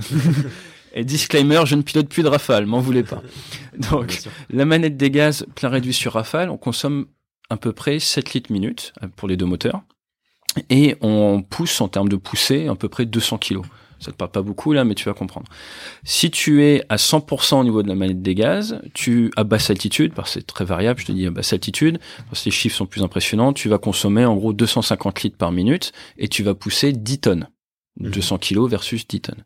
Maintenant, si tu mets ce qu'on appelle la post-combustion, les grosses flammes qu'on voit derrière, tu viens injecter de l'essence directement dans la tuyère. Donc là, c'est très énergivore. Mais là, tu augmentes de 50% la poussée. Donc, euh, tu étais à, dans les 250 litres par minute. Là, maintenant, tu passes à 800, allez, 600 à 800 litres par minute. D'accord. Mais tu pousses 15 tonnes. de pousser. C'est énorme. hein. On était à Ouais. 200 kilos. Là, maintenant, on est à 15 tonnes. Donc, avec notre main gauche, on sait en fait qu'une position de la main correspond à une puissance qui correspond à un nombre de litres par minute. Je pars faire la guerre, j'ai 8000 litres. Mhm. Je sais que je vais avoir quatre ravitaillements qui vont me donner 6000 litres toutes les 90 minutes. Mon objectif à moi, c'est quoi? C'est d'être gestionnaire de mon rapport, en fait, poussé carburant. T'es d'accord? Mhm. donc j'ai des écrans devant moi, c'est très simple. Je vois quand ils sont pas en panne, mais ils sont rarement en panne. D'ailleurs, jamais eu de panne euh, là-dessus. Merci Dassault. Mais euh, placement de produit, mais non. Mais, Euh, mais mais, mais- ouais, non, c'est carrément, ça marche vachement bien. Non, c'est bluffant. C'est euh, il marche super bien cet avion. Mais tu, tu tu vois ta consommation de carburant en, et tu vois le carburant qui te reste. Donc c'est super facile en fait. Et tu sais quand tu vas ravitailler. Maintenant, fais un parallèle avec ta forme physique. Tous les matins, tu te lèves et en fait, il faut que tu arrives à développer cette capacité d'auto-analyse de qu'est-ce que j'ai dans le réservoir pour aujourd'hui. Et il faut que tu arrives à savoir comment je peux ravitailler. Un week-end, ça peut être un ravitaillement. Des vacances, ça peut être un ravitaillement. Une sieste, Mhm. boum, plus 20 points d'énergie, appelle ça comme tu veux. Mhm. Mais, en euh, même temps, mettre aussi peut-être des petits coups de flamme euh, avec, je sais pas, mais, une mais- mais- froide ou un truc. ouais, mais non, mais voilà. Mais et du coup, derrière, qu'est-ce qu'il faut? Nous, on a toujours une réserve. La fameuse que tu entends dans les films, la réserve de guerre et tout. On se bat jamais avec euh, zéro, euh, zéro essence. Pourquoi? On va faire un peu d'anglicisme. Comment tu dis brûler du carburant en anglais? Burn fuel. Burn fuel, ouais. Et une fois que tu as tout brûlé, t'es Euh, empty. ouais, t'es burn out. C'est burn out. ouais, tu vois? Donc ouais. tu vois? Donc en fait, au quotidien, no- nous en tant que gestionnaire dans notre avion, on gère notre manette des gaz. On sait exactement où on en est. Et moi, ce que je disais à mes mecs, c'est, Eh, tu fais le parallèle avec ton énergie dans l'avion. T'es parti pour 8 heures, tu, tu t'auto-crées des moments de ravitaillement. Et surtout, tu t'écoutes et tu te demandes, là, bah, j'ai commencé ma journée avec combien de points d'énergie? Ouais. Moi, j'adore, je, suis- je, je suis très chiffre et tout, hein, mais, mais s'il y a Ouais. des ingénieurs qui nous écoutent, tu, tu- tu- tu peux marcher avec ça au quotidien. Tu te réveilles le matin et tu te dis, je suis à combien de pourcents? Le mec qui me dit je suis à 100% tous les jours, pareil, je lui dis on va on va retravailler la, méthode d'auto-analyse. mais, euh, mais mais tu vois, tu te dis j'ai combien de pourcents aujourd'hui? Et du coup tu sais, tu sais par exemple que venir faire un podcast, ça va me prendre 20 points, peut-être 20% de mon énergie. Après euh, euh, parler à ma femme, ça va me prendre 45 points d'énergie, tu vois parce que ça- non, je rigole. Mais, euh, mais, mais mais tu vois aller faire une séance de sport, ça me prend tant de points et, et après tu peux tu peux te faire des des branches et tu peux même commencer à tout voir un peu comme ça. Moi j'aime bien dire aux gens, tout le monde connaît les Google Glass. Ouais. Imagine, tu parlais de management tout à l'heure, tu mets tes Google Glass et là tu regardes ton staff, tu vois leurs points d'énergie, un peu comme si on joue à Tekken. Tu joues ouais. à Tekken, on a quoi ouais. T'as tes points de vie, t'as ton mana, tu vois, t'as euh, t'as- ton énergie. Et c'est pareil, tu mets tes Google Glass et là tu vois ton équipe, tu sais leurs points d'énergie, leurs points d'alignement à la mission que tu leur as donné, leurs points d'énervement et encore mieux que ça, t'as leur vecteur vitesse. Ouais, Et tu sais dans quelle tendance ça va. Et toi, du coup, tu vas pouvoir influer, influ- euh, influer ça et tu vas pouvoir euh, te dire, ouh, bah tiens, être parti de ton analyse. Moi, mes points d'énergie, ils sont pas très bons. Là, j'ai besoin d'une pause. Et ben, je vais me prendre trois minutes de pause. Ok. Tu vois. Et, et c'est comme ça qu'on on fonctionne. euh, On peut, on peut en fait faire des parallèles et fonctionner constamment comme ça. Et c'est vachement efficace. Ok. Tu arrives au boulot le matin, t'as un de tes mecs qui est plutôt du matin, qui a l'air complètement dépité. Bon, si t'avais tes Google Class, tu verrais energy level, pff, il est tout en bas, et motivation, il est tout en bas, et en gros, efficacité militaire ou efficacité business, euh, Peu- critique. du Ouais. coup, action, qu'est-ce que je fais? Eh, Je vais tenter de passer à côté de lui et de lui laisser un café. Hmm. Et de lui souhaiter une bonne journée. Si je commence à lui demander Ah, ça va pas, le mec ça va le saouler, tu vois. Directement il va se défendre. Mais là ah non tiens je vais juste passer, lui laisser un café, et lui souhaiter une bonne matinée. Je vais pas le faire chier. Et là du coup oh, vecteur vitesse et le mec il va redevenir productif. Génial. Donc tu vois ces petites euh, des petites méthodes euh, qui arrivent tout droit de la, la gestion de l'énergie dans l'avion de chasse. Bah, génial, génial. Écoute, j'adore, c'est vraiment, vraiment top. Euh, en tout cas, moi, ça m'aide, ça m'aide beaucoup. Euh, Il y avait un, il y avait un autre sujet que tu as, rapidement abordé que, qui m'intéressait beaucoup. Euh, C'était sur le, sur le débriefing. Et euh, justement, euh, pour euh, ce niveau d'énergie, euh, enfin, c'est à la fois sur le débriefing et à la fois sur la team dans l'avion. Enfin, comment, comment est-ce que ça, un petit peu l'entente qu'il peut y avoir? Parce que quand on sait tous que quand tu passes euh, 8 heures dans 3 mètres carrés euh, avec une personne 3 mètres carrés t'es sympa. je, je, je grandissais un peu le un peu le chiffre, tu vois, pour que les gens puissent s'en rendre compte, parce que c'est encore plus petit. Bon, on va dire un ascenseur. Euh, Est-ce que euh, justement tu dois euh, aussi peut-être pas par moment lui masquer certaines informations pour pas lui faire peur, ou est-ce qu'au contraire tu vas être 100% transparent pour que lui ait toutes les informations et que lui derrière puisse composer par rapport à ça?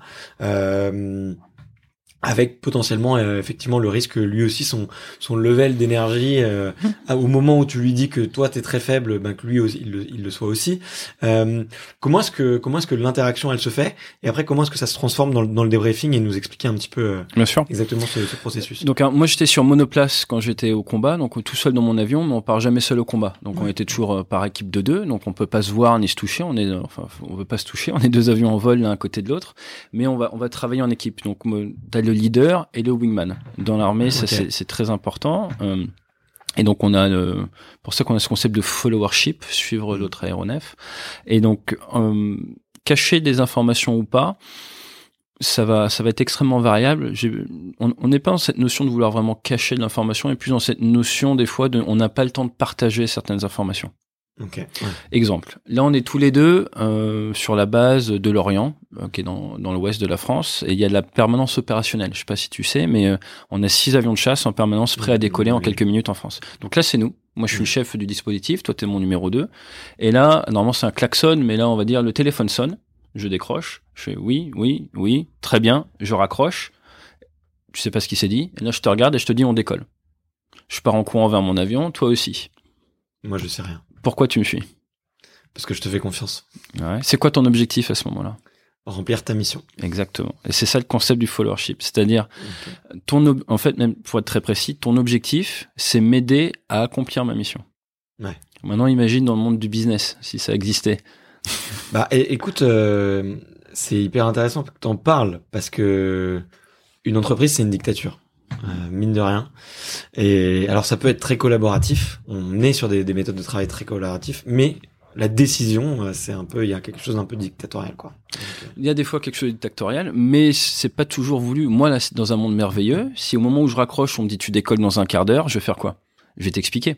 Je vais t'expliquer ce qu'on va faire. Je vais pas te regarder et en sirotant un espresso et te... Ah, dans 15 minutes, on va partir en courant, tu vois, c'est pas ça l'idée. Donc en fait, les contraintes extérieures souvent viennent dicter le style de leadership. Et dans l'entreprise, bah ton le- le- les, chefs, bah, ils ont ils ont souvent plein de choses à gérer ou autres, ils ont pas forcément le temps. Et donc ça c'est un point important, c'est un point important à comprendre dans le followership, c'est que il faut que les gens exactement comme tu disais aient envie de courir derrière parce qu'un plus tard, au moment où la charge de travail le permettra, et ça se trouve c'est qu'au séminaire annuel, tu vois, parce que euh, une start-up en pleine croissance, eh ben on leur re- on leur expliquera pourquoi. Mais donc euh, il y a ce mix constant entre les ces différents styles, donc on appelle ça autocratique, démocratique, laisser faire ou, ou club med. Ouais. Et donc tu as une adaptation nécessaire euh, de l'équipe. Et, et ça c'est euh, ça c'est vachement important. C'est quelque chose qu'on fait naturellement dans l'armée. Et quand je suis arrivé dans le civil, j'étais un peu perdu parce que je l'ai pas retrouvé. Je me dis mais, mais vous faites pas ça. et et c'est pour ça au final moi j'ai fait le bouquin quasiment là-dessus. Et euh, et le débriefing te permet des fois cette prise de recul et une personne te dit bah là, je t'ai suivi mais en gros pourquoi? Eh ben attends je vais te réexpliquer et on va pouvoir échanger on va pouvoir parler de la mission de toutes ces choses là euh, pour revenir sur le travail en équipe, euh, donc cacher de l'information, moi je suis pas forcément pour.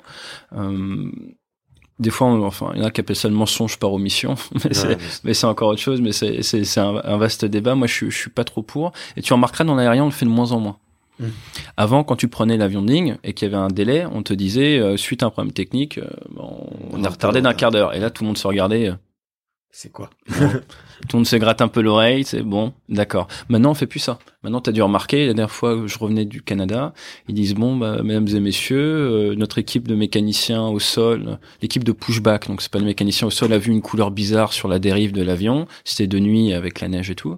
Euh, du coup, on a demandé une équipe de techniciens qui viennent voir, ils vont venir voir, et après, ils vont nous expliquer, et euh, je vous retiens au courant, on en a pour un quart d'heure. Ouais. Et donc au final, ils ont dit bah en fait c'était un liquide d'une couleur bizarre. On a cru que c'était une fuite hydraulique, mais en fait c'est du reste de produits anti-givrants du vol précédent. Du coup, il y a aucun souci, on part. Tu préfères ça comme com ou tu préfères suite à un problème technique, il y a un quart d'heure de Ah bah aider l'humain à comprendre, ça lui fait beaucoup mieux accepter les décisions. C'est ça. c'est sûr. Et donc et ça c'est assez nouveau mine de rien même euh, tu, tu vois et on s'est rendu compte que c'est vachement plus efficace parce que c'est un rapport direct sur l'anxiété des gens Ouais, c'est clair. directement et sur euh, sur l'efficacité du coup et, et, et tout et nous on s'est rendu compte que c'est pareil si je Mm. te prive d'informations bah tu veux, ça va te créer de l'anxiété Ouais. et du coup ton cerveau il sera pas vraiment dans le moment présent tu vas commencer à te projeter différents scénarios tu vas vouloir comprendre on est quand même comme on disait des personnalités type A qui cherchent à maîtriser leur environnement et Ouais. si je t'empêche de maîtriser l'environnement tu vas être moins efficace parce que tu vas essayer de, par toi-même de trouver des solutions. Et donc, moi, ce que je veux, c'est que tu ton, un équipier, je veux qu'il soit vraiment, toi, dans l'instant présent, ultra efficace. Donc, pour ça, je veux m'assurer qu'il ait tout le package autour de lui pour être efficace à l'instant présent. Donc, c'est mon job de le rassurer avec tout ce qui est autour. Ok. Tu vois ce que je veux dire? Bah écoute, c'est c'est vraiment passionnant. Euh, enfin, je, je, suis persuadé que les auditeurs vont vraiment prendre des notes et parce qu'il y avait plein plein d'outils là que tu nous donnes. Euh, depuis que tu as, as, quitté un petit peu ce monde-là, tu fais beaucoup de conférences, tu fais du, du coaching aussi, si j'ai bien compris. Euh, c'est tu t'es on va dire renouvelé ta vie un peu de vers euh, vers du consulting vers de la conférence. Euh, je pense que là, tu as démontré en une heure que que c'était pas une coquille vide et qu'il y avait vraiment des choses euh, très poussées. Euh, il y, a un, y, a un dernier sujet, on en a parlé hyper rapidement sur la, la tunnelisation. Je pense que ça peut intéresser les, les auditeurs, notamment c'est un sujet que, que, tu abordes un petit peu. La, la tunnelisation, si je peux le vulgariser et le réduire à, à ça, c'est le fait de complètement euh, omettre euh, de, de omettre parfois le l'objectif principal euh, quand on se focalise sur un détail et du coup de rentrer dans une spirale un peu peut-être négative euh, parce qu'on oublie et qu'on se met dans un tunnel et qu'on voit pas euh, le finalement le l'horizon du soleil et, et l'endroit qu'on doit viser. Euh, Qu'est-ce que Comment est-ce que toi, tu aujourd'hui, les, les gens que tu les gens que tu essayes de, de, coacher, comment est-ce que tu utilises cet outil-là et comment est-ce que tu le, comment est-ce que tu essayes de, de, de, leur en faire prendre conscience? Alors la, la tunisation, ça tue. Hein, c'est un des principales euh, principales causes d'accident, c'est souvent la, la tunnalisation, euh, que ce soit dans l'aérien ou même autre. Euh, et c'est vraiment cette euh, ce brouillard intellectuel qui fait que tu tu, deviens saturé par une tâche toute simple et t'en perds toute vision des choses alentours. C'est pour ça qu'on parle de tunnel. Tout autour de toi, ça devient sombre et même si une tierce personne te parle, tu vas pas forcément l'entendre. Il y a plein de, il y a plein d'exemples comme ça. Euh, euh, ça peut arriver très vite. Euh, maintenant, comment on en sort? Eh ben, en se donnant des étapes. Ouais. Euh, moi, je suis un grand défendeur euh, d'une méthode assez répandue qui est, qui est euh, marche par marche, step by step. C'est la base de tout. Nous, c'est la base du vol en formation, c'est la base même dans le sport. Tu parcours 42 km, tu dis pas à ton cerveau, je suis parti pour 42 km. Quoi. Mmh. Tu, te, tu vas commencer à découper et tu vas y aller étape par étape, step by step, si possible de plus en plus grande. Et nous, là où ce que j'ai réalisé euh, justement en arrêtant un peu le vol euh, de manière forcée, euh, je, je, je, te reparlerai juste après pourquoi, euh, c'est qu'en fait dès que tu pars une, dès que tu passes d'une marche à l'autre, il faut prendre un petit temps d'auto-analyse où tu te demandes comment tu as performé sur la marche précédente, une sorte d'auto-débrief. Si tu peux le faire en équipe, c'est mieux, mais sinon même au quotidien, une sorte d'auto-débrief sur ta marche précédente. Et après, tu regardes devant toi et tu te dis, c'est quoi mes objectifs à court, moyen et long terme, et tu t'assures que tu es toujours aligné à ceci. Pourquoi? Parce est dans un monde qui va extrêmement vite. Moi, un de mes grands sujets, c'est l'exponentialité, mais, mais là, c'est pas trop le thème. Mais comment tu fais pour, euh, pour suivre justement une croissance exponentielle? Comment tu fais pour toujours bien t'adapter? Bah, Tu es obligé de constamment prendre un peu de recul et te demander comment ça va. Or, on est de plus en plus sollicité, message, mail, machin, coup de fil, des trucs à faire. Et si tu ne te forces pas en avance à te, à identifier quelles seront tes marches, tu vas tout simplement euh, passer d'une à l'autre sans jamais prendre le recul nécessaire. et c'est là où tu peux tunneliser. C'est ça. Un pilote de ligne, quand il doit se poser sur une piste, il a euh, deux fenêtres fictives dans le ciel qu'il doit passer, qui sont en fait les dernières marches avant l'atterrissage. Donc tu as plein de marches en amont, préparation, briefing, calcul de descente. Et quand il arrive à 300 mètres du sol, il y a cette fenêtre fictive dans le ciel, et il doit être dedans. Il doit être à bonne altitude, plus ou moins quelques mètres, et très important, bonne configuration, les checklists à un certain stade, à une certaine vitesse. Bon, pas 300 mètres, il faut généralement être à moins 7 km heure, plus 20 km heure de ta vitesse idéale. Si ça y est pas, tu remets les gaz, tu pourras d'approcher. Okay. C'est parce que c'est trop dangereux, parce que ta déviation à la norme est trop importante. Première étape. Deuxième étape, elle est à 150 mètres du sol, donc euh, très peu de temps après. Et là, tu revérifies, les critères sont plus restrictifs. Pourquoi est-ce qu'on a mis deux fenêtres, à ton avis? Euh, parce que une c'était euh, c'était c'était pas assez euh, parce qu'une c'est pas robuste. trop, d'erreurs parce que si tu es saturé en charge de travail tu vas passer au moment où tu es censé lire pendant 1000 pieds sol et eh ben t'es pris par autre chose tu vas pas le voir et t'as rien pour rattraper derrière. Okay, on s'est rendu compte que le fait d'en avoir découpé. deux voire même trois c'est beaucoup plus efficace. Donc mmh. quand tu te dis je vais découper ma journée en deux ou trois étapes non en fait, euh, fais x2 ouais. et découpe-la beaucoup plus. Pourquoi? Parce que si t'es pris par un truc un autre, typiquement t'as un client qui t'appelle juste avant, derrière tu fonces dans la réunion machin, bah tu tu, tu vas louper. Il faut savoir qu'on est humain et que par construction on va se faire avoir. Ouais. On va faire des erreurs, ça c'est un autre thème, mais on va faire des erreurs et du coup, comment tu mitigues ça? Et ben en augmentant le nombre de marches, parce que tu sais que même si tu en sautes une ou deux, bah, à un moment quand même tu vas dire ah zut. Tu vas réussir à prendre ce recul et tu vas dire attends qu'est-ce qu'on est en train de faire là? Donc c'est vraiment ce tu vois se visualiser ces différentes marches. Mhm. Donc tu vas me dire ah, mais c'est bien beau mais ça veut dire quoi? Eh ben t'es commercial, tu fais un rendez-vous avec un client, ben en fonction de ce que tu vends, tu peux peut-être découper ton rendez-vous client d'une demi-heure en différentes marches. Puis Bien la partie icebreaker, au Canada on adore parler de la météo. Après derrière tu vas avoir la partie peut-être où bah, tu es censé lui demander un peu ce qu'il fait, hein, s'intéresser au gars. Après tu as ta partie un peu pitch. Et là tu arrives à la partie pitch, tu vois, et à chaque fois c'est tes petites marches. Icebreaker, ok, tu sais, ça se fait inconsciemment au cerveau, ok, check, est-ce que été bon, pas bon? ouais, Tiens, lui il m'a dit ça, ça c'est intéressant, je note dans un coin du cerveau. Partie pitch, ok. Et là au moment où tu attaques la partie pitch derrière, tu as un petit rappel, mes objectifs à court, moyen, long terme. Court terme, eh, dans la vente, ça a dû te parler 80% du temps. Ouais. Combien de commerciaux se font avoir hein. Donc, euh, donc tu vois, tu te le rappelles même, euh, tu dans le coin du cerveau, tu avais préparé ta petite case, eh, et, et ça, tu peux vraiment le ramener. Nous, on fait ça en temps réel, en conférence, des fois, je monte des vidéos de ravitaillement en vol, t'arrives, t'essayes, ça marche pas, tu recules, tu réessayes, tu t'auto-analyses. Mais tu vois, c'est développer cet automatisme, et les gens me disent, ouais, mais ça prend de la discipline, ou c'est un truc de militaire. Et moi, maintenant, ce que je fais, c'est je leur dis, mais t'as ton permis voiture? T'as ton permis voiture. Ouais. Tu t'arrêtes au stop ou au feu rouge? Bien sûr. Voilà. Est-ce que ça te prend de l'énergie mentale? Non. Voilà. Et un par contre, voilà, la première fois que tu as appris à conduire, ça t'a euh, t'as commencé à décélérer 70 mètres avant et Mais tu, veux que je te dise, le, moi, le jour de mon permis, j'ai dé- essayé de démarrer la voiture sans passer la première vitesse. Donc, tu vois, en termes de checklist, j'étais complètement à côté et j'ai fait cramer le moteur euh, et j'ai quand même eu mon permis le, Propre. jour- ce jour- ce jour-là.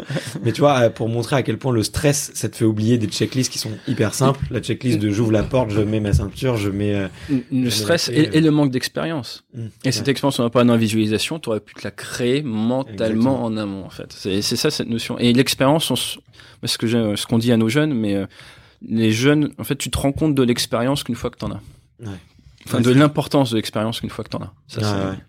Bah, tu vois, moi, euh, clairement, c'était quelque chose qui n'était pas du tout naturel pour moi et, et séquencer son travail, le visualiser, c'était quelque chose que je, je veux pas dire que je me suis fait violence parce que je l'ai fait avec plaisir parce que justement j'adorais progresser là-dessus et j'en ai fait euh, j'en ai fait une énorme force quoi et aujourd'hui euh, je vois à quel point c'est des outils euh, hyper puissants euh, tu vois je peux te montrer mon mon outil d'organisation pour le podcast c'est une, checklist guerre. c'est une checklist pour chaque pour chaque épisode j'ai une checklist de 20 points et je dois les je dois les cocher quoi et du coup bah c'est devenu complètement automatique quoi. Et un point qui est intéressant, c'est que ta check, c'est toujours le même.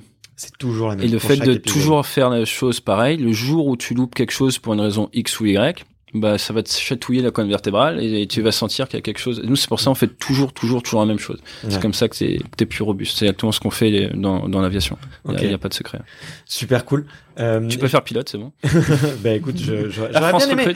Je- franchement, là, le, le- en tout cas, le permis, euh, enfin, apprendre à voler, c'est quelque chose qui me, qui me- vraiment qui me passionne. Donc, euh, je, avec mon père, on a un baptême de vol là au mois de juin.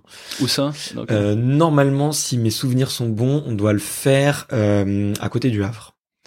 À côté, du- ah c'est joli là-bas. Il Ouais. faut demander d'aller voir les plages de débarquement et tout. Ouais, À exactement. et Deauville, le- mais du coup, euh, enfin c'est le terrain non, du non, c'est du côté des, des falaises de D'Étretat D'Étretat, exactement. Ah, bah, Entre c'est- Étretat et le Havre. Abbeville ou- Ouais, exactement. Ouais, j'ai passé un examen là-bas. Donc, Ok. euh, Donc euh, on se fait ça cet été. Je pense que c'est un, grand rêve. Euh, Mon papa est à la retraite. Euh, Je lui ai dit bah ok, on, on se fait, on se fait ce kiff là. Ah, et, du coup, on, il m'embarque enfin dans sa passion parce ah que bah, c'est lui, génial. le mon pour la petite histoire, mon père était le quand, pour dans durant son service militaire, il était alors j'ai oublié le nom, euh, mais il était le chauffeur de du pilote qui a fait le premier essai nucléaire sur euh, Mirage 3 ou 4 Mirage 4 sûrement. Ouais. Mirage 4 et donc il a tiré sur un ballon dirigeable en plein milieu de l'océan Indien au Pacifique Euh, et après il s'est enfui très très très vite. Euh, donc j'ai oublié le nom de ce, de ce monsieur, euh, mais voilà mon père était euh, le le petit assistant et le chauffeur de, de ce de ce grand monsieur là et euh, du coup je pense qu'il a eu une, une petite passion et, et d'où les D'où le fait que j'étais attaché euh, devant ma télé euh, pour regarder Top Gun. c'est ça. Voilà, euh, et mon père qui doit faire à peu près la même taille que Top Cruise, donc je pense que de toute Ah. façon il aurait pas pu être pilote. Euh, mais voilà, bon, sur cette petite apar- aparté, j'aime bien terminer un peu les interviews sur des, des questions euh, un petit peu de, de personnalité. Tu vas voir, tu peux y répondre très facilement ou, ou de manière un peu plus euh, poussée. C'est comme tu le veux, mais tu vas voir, c'est des, des questions un peu rigolotes. euh, J'appelle ça les questions Canal+. euh, la première, c'est quoi une bonne journée pour toi? C'est une journée que je finis en vie. Ah, J'étais à l'hôpital il y a encore quelques jours, c'est pour ça. mais, euh, mais je tiens juste à me faire bondir. Je te disais tout à l'heure euh, pourquoi la conférence? J'ai fait un AVC il y a deux ans. Euh, donc euh, c'est comme ça que je me suis retrouvé à, à prendre un peu de recul par rapport à l'aviation et euh, je me suis rendu compte En quand non j'étais en train de donner le biberon à mes enfants et je me suis rendu compte que je m'étais fait un coup du lapin en meeting aérien quelques années avant je me, en fait je me suis obstrué une artère une artère qui a été pincée derrière ça a fait de la fatigue qui a fait un AVC et c'est comme ça que pendant un an je me suis retrouvé interdit de vol et Ouais. j'ai commencé à faire des simulateurs de vol et des conférences et tout donc euh, vie. et puis maintenant je suis plus heureux des hommes donc euh, tu vois on- Et tu croques la vie, tu croques la vie à ouais, droit. c'est ça. Mais Mais, du coup, mais du une, journée qui se finit bien, c'est ouais, c'est ça. Une journée, ouais. On a Mais du coup, c'est vrai ce mythe que le- le- le- l'espérance de vie est un peu ra- raccourcie, quoi. Alors, des- euh, ouais, c'est vrai que chez les raisons. pilotes de ligne et tout, ouais, il y a plein de raisons. hein. Ouais. Une des raisons principales, c'est que d'habitude, toutes les 20 minutes, l'hôtesse apporte à manger au pilote. Et à la retraite, bah, il n'y a pas d'hôtesse pour apporter à manger toutes les 20 minutes. Donc, euh, ça, c'est une petite blague dans le milieu. Mais... Ok. non, ouais, t'as as plein de choses. Ouais, fait pas que du bien à l'organisme. ouais. ah, ouais, j'imagine. Quel est ton meilleur, le meilleur souvenir de ta carrière? Meeting aérien à Lens. Euh, non, meeting aérien à Yeovilton. Meeting aérien à Yeovilton en 2017. Alors, si tu tapes sur YouTube euh, Yeovilton, euh, de Rafale 2017, c'est écrit Y-E-O-V-I-L-T-O-N. T'as t'as deux avions. Moi, j'étais euh, dans l'avion blanc, j'étais le leader. Donc, euh, petite équipe, on est parti, euh, on est parti là-bas en Angleterre. Alors que ma femme à ce moment-là euh, et les enfants habitaient en Angleterre. Et euh, démonstration de 12 minutes et on a gagné le trophée de la meilleure démonstration ce jour-là. Euh, C'était vraiment super sympa. Et j'ai fait une belle erreur. Euh, j'ai pas réussi à me poser sur la piste initialement, euh, ce qui a beaucoup fait rire. Et euh, ça nous a pas empêché de gagner la meilleure, euh, la, meilleure démo. Mais non, c'est vraiment un super souvenir, un super vol. Et c'est marrant, encore sur Facebook, il y a deux jours, il y a des gens qui en parlaient, donc c'est, tu vois, ça, ça a marqué. Et, euh, on avait été élu deuxième plus belle démo de l'année 2017 en Angleterre. Donc tu vois, on a vraiment fait. euh, J'avais mis de l'énergie dedans à la préparation, bizarrement. Euh, Est-ce qu'il y a une rencontre qui a changé ta vie? Oh, il y en a, il y en a, il y en a plusieurs. Hein. Euh,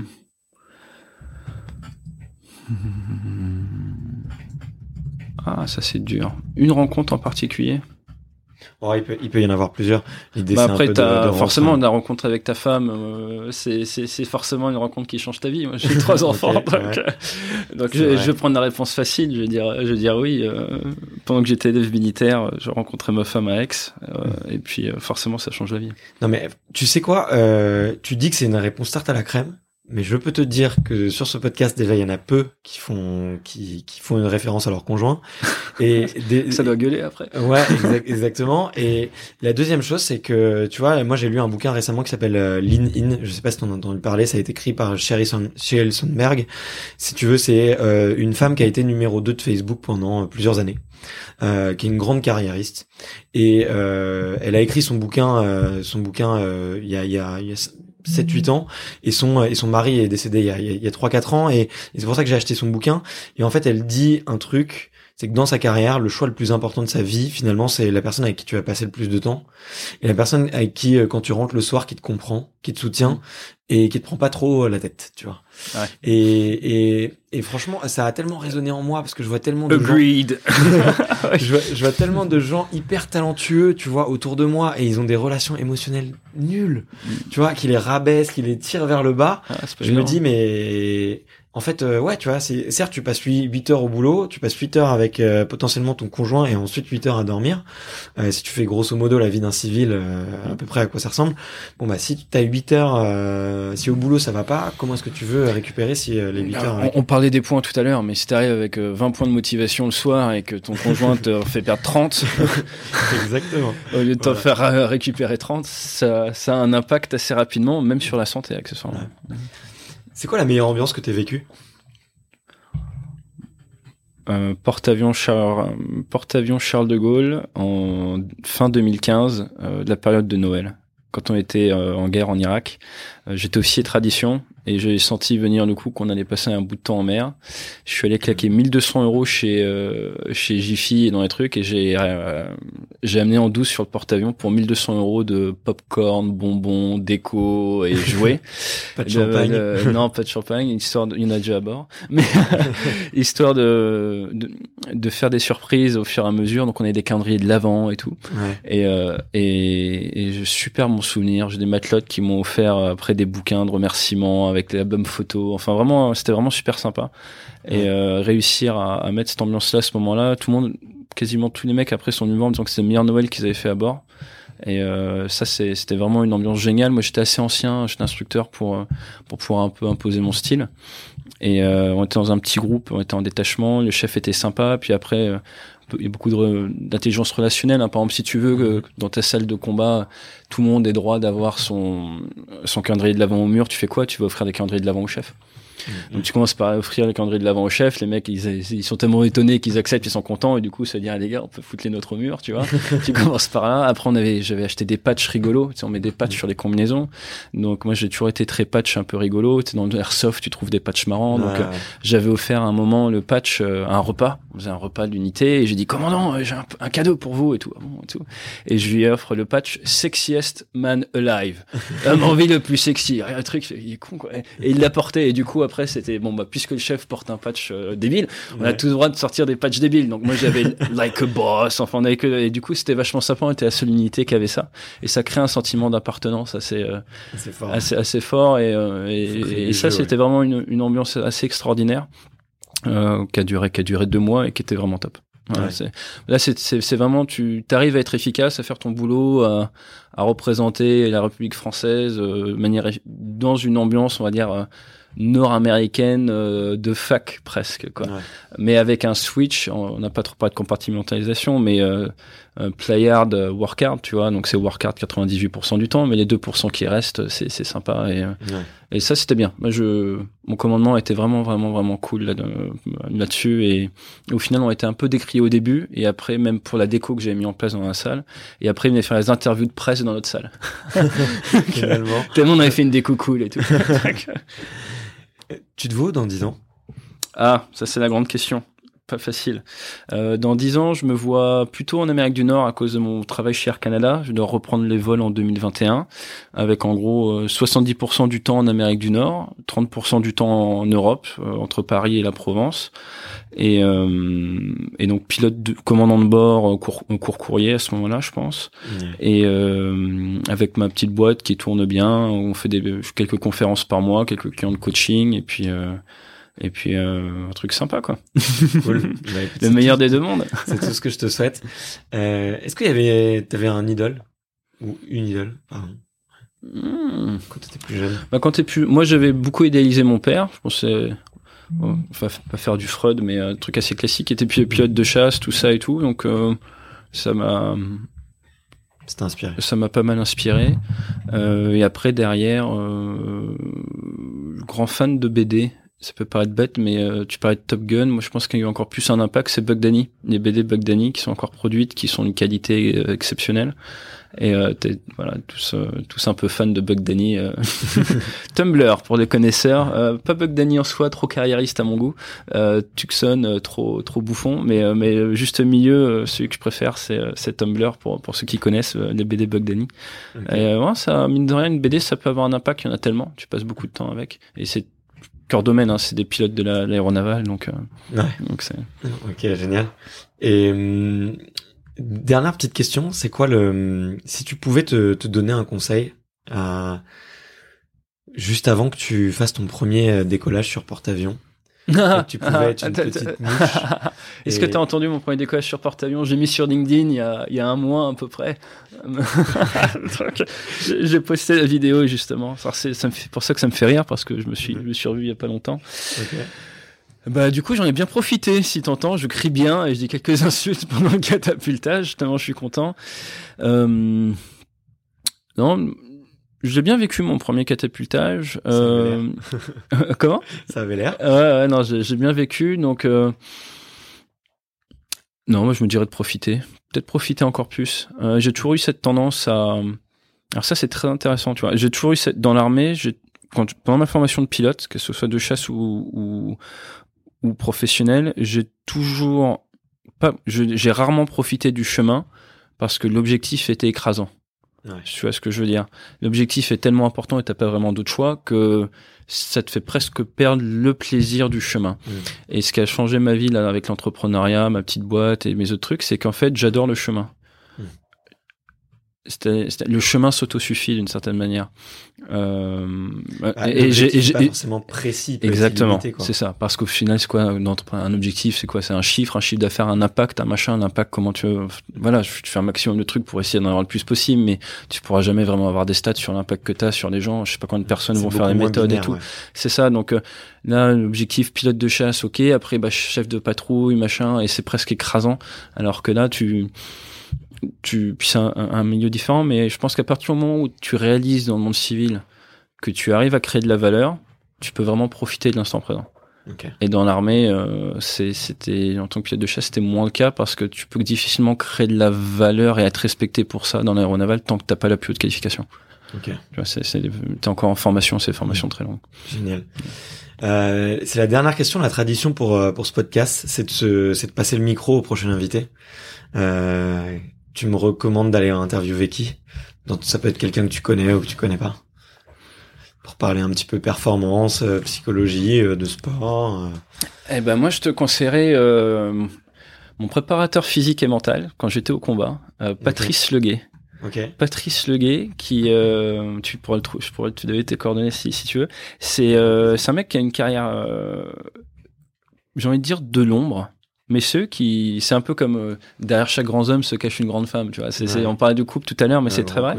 et euh, et c'est les personnes de l'ombre que tu parce que et si je te dis est-ce que tu savais que les pilotes de chasse ils ont des préparateurs euh, mentaux et physiques euh, ah bah, bon, pas, spécialement. pas, spécialement. bah lui c'est son boulot. Casser des mythes jusqu'au bout. Ouais il fait il fait ça depuis quelques temps mais lui il a commencé en groupe d'intervention de gendarmerie. Après derrière il est rentré fusilier marin donc protection des, des trucs stage commando. Là il s'est dit je serais plus utile dans la préparation sportive et tout. Bataillon de Joinville comme prépare, comme coach. Et après, il s'est dit, c'est passé opérationnel. Je suis quand même militaire en kaki. Euh, six ans dans le groupe aéronaval, à venir sur le mhm. porte-avions avec nous. Moi, c'était mon psy, hein, clairement. Hein. la jeunesse de création de la boîte depuis le début, il la connaît. Enfin, la prise de recul au quotidien en tant que pilote de combat, c'est dans la salle de sport. Et, euh, et, donc lui, c'est la personne qui t'accompagne et qui, comme un coach, te fait de la question ouverte. Il a pas les solutions. Il, il a fait quelques vols en avion de chasse, mais tu vois, il, ce sera jamais pareil qu'un instructeur ou qu'un autre, mais, mais c'est une personne qui va t'amener par la réflexion à trouver tes propres solutions. Et, euh, et je pense que c'est une personne très intéressante parce que c'est c'est les personnes indispensables de l'ombre, c'est ce qui fait tenir un coin vertébral du groupe aérien embarqué. Ok. Patrice Leguet. Bah écoute, merci beaucoup. Euh, merci infiniment pour cet échange. C'était euh, waouh. Je pense que les auditeurs qui sont encore là sont scotchés. Ils, ont fait une pause dans leur footing et, euh, et vont peut-être en, redemander. Euh, en tout cas, merci infiniment pour pour ton temps. Merci infiniment pour tout ton savoir. Là, je pense que là, merci à toi. C'était c'était brillant de, de pour la qualité de l'information et pour la qualité de ton savoir. Donc félicitations. Et bah écoute, je te souhaite plein de bonnes choses. Merci à toi aussi. Merci. Salut, à bientôt. Au revoir. Merci d'avoir écouté cet épisode jusqu'au bout. Si vous êtes encore là, c'est sûrement que l'épisode vous a plu, donc n'hésitez pas à le faire savoir autour de vous et à vous abonner pour ne louper aucun épisode. J'ai mis tous les liens dans la description, donc n'hésitez pas à y jeter un coup d'œil. Et sinon, moi je vous dis à la semaine prochaine pour une prochaine interview. Ciao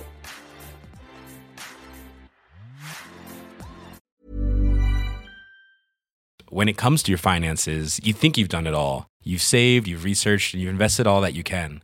Now it's time to take those investments to the next level by using the brand behind every great investor, Yahoo Finance. As America's number one finance destination, Yahoo Finance has everything you need, whether you're a seasoned trader or just dipping your toes into the market. Join the millions of investors who trust Yahoo Finance to guide them on their financial journey.